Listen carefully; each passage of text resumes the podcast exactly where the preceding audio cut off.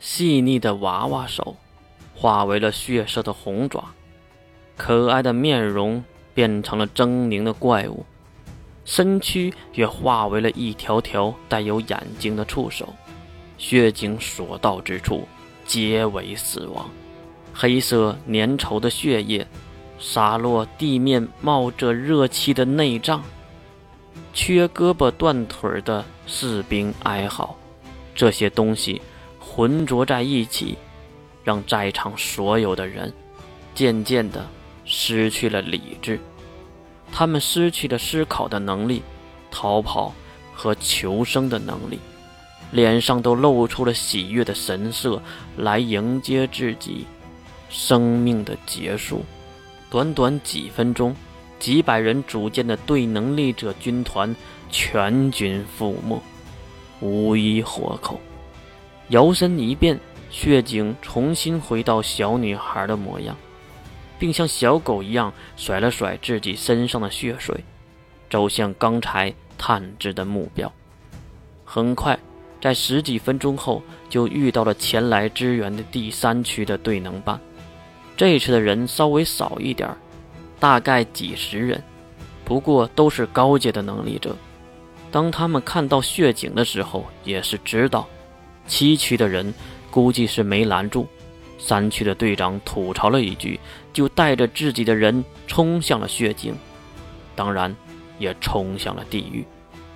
只是简单的第一次接触，都算不上是交手。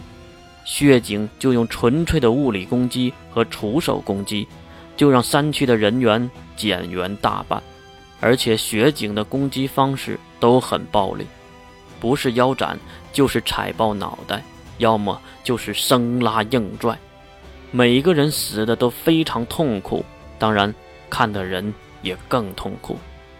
就在血井主动冲上来又杀了几个后，山区的士兵们。已经失去了理智，开始四处逃窜了。雪景当然也很贴心，好像猫抓老鼠一样，一个个的抓到，并好好的玩死。就这样，第三区的支援部队全灭。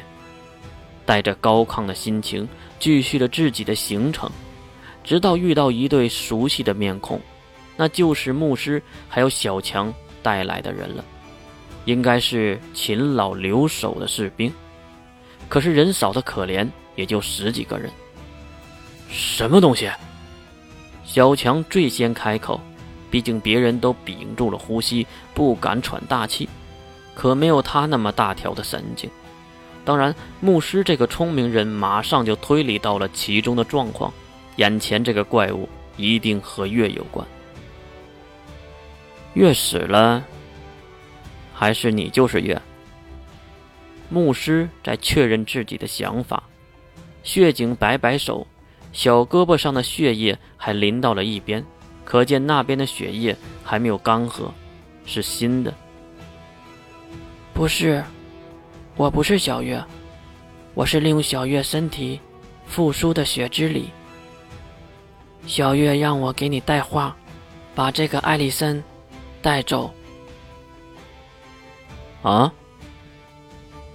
牧师没懂，甚至可以说根本就没有理解他说的是什么。什么利用小月的身体复苏？什么血之力？什么带走艾丽森？就在他还在思考的时候，血井已经将右手化为触手。这边的人看到后，急忙摆出了防御的姿势。当然，人家血井并不是要攻击他们，而是将血红色的触手插入了地面。不知道下了多深，就看到触手又蠕动了几下后，突然上提，竟然拉上了一个圆形的东西，连地面一同炸了开来。血井收回触手，变成了普通的手臂。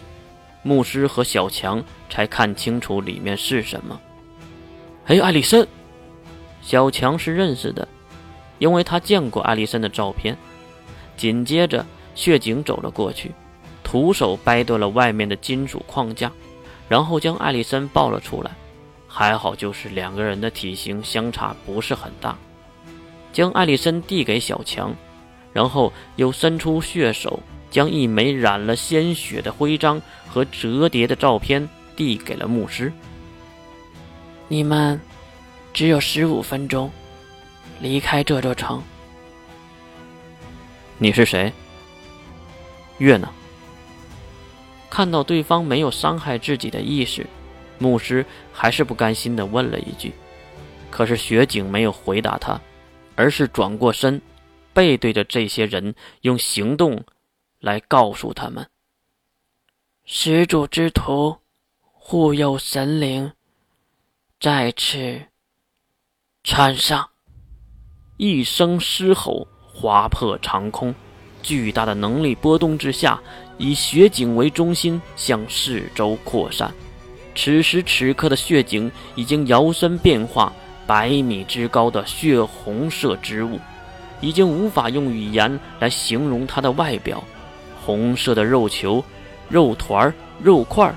还有各种恶心的触手组成的奇怪生命，不，奇怪这个词汇已经无法形容它了，只能用恶心或者畸形等贬义词，才能表达它的样貌。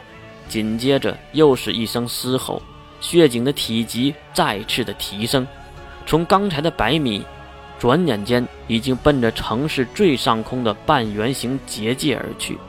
至于牧师和小强他们。早已经在第一次变身前就开始跑路了，头都不回的就知道再不下城就永远都下不了这座城了。还好的就是牧师有专用的高档房车，带着艾丽森和小强三人坐上一辆，其他人坐上另外两辆。等了十几分钟后，牧师等人开车离开了木马星空。这时他们才发现。城市竟然已经停了下来，也不知道何时、为什么停下的。但是有一点可以确认，这座城市覆灭了，因为一只足足有一半城市大小的巨型红色怪物正在大肆的破坏城市中的建筑和保护城市的结界。由于城市停了下来。城市周围已经开始聚集那大大小小的包子，它们顺着城市的机械臂快速地向上攀爬着，为了早一点吃上一口人肉。不堪回首，牧师他们已经不再瞭望远去的城市，而在城市中的血景已经还原成了小女孩子的样子，在破败不堪的街道中闲逛着。救救命！救命啊！一声呼喊，一个男性从巷子中跑了出来。原来后面跟着一只跳蚤模样的包子，大概有两三米高，估计是一个幼年期的。不过普通人也不是对手。男性边跑边喊，最后还是被追上，被包子啃死。包子很奇怪，不喜欢一下子杀死猎物，而是不停地玩弄它，让它挣扎，然后再撕咬它。可能这样更有乐趣。血井没当回事儿，而是低头捡起了地面不知道哪个女孩子丢弃的布娃娃，他抱在怀里，开向包纸冲向街边的大楼中。条状的包纸类似蚯蚓，不停地吞食四周乱窜的人类。血井依然没有任何的感情流露，也没有开心，也没有难过。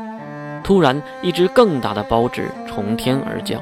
足足有一条街道的大小，至少是一只完全体的包子，毕竟有巨大的翅膀。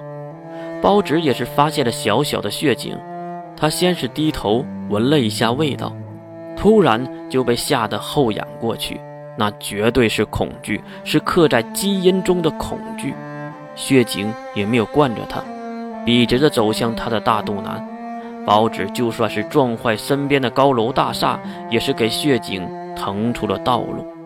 就在血井走到一个空旷的位置时，抬头看向天空，嘟囔了一句：“小月，你要做什么呢？”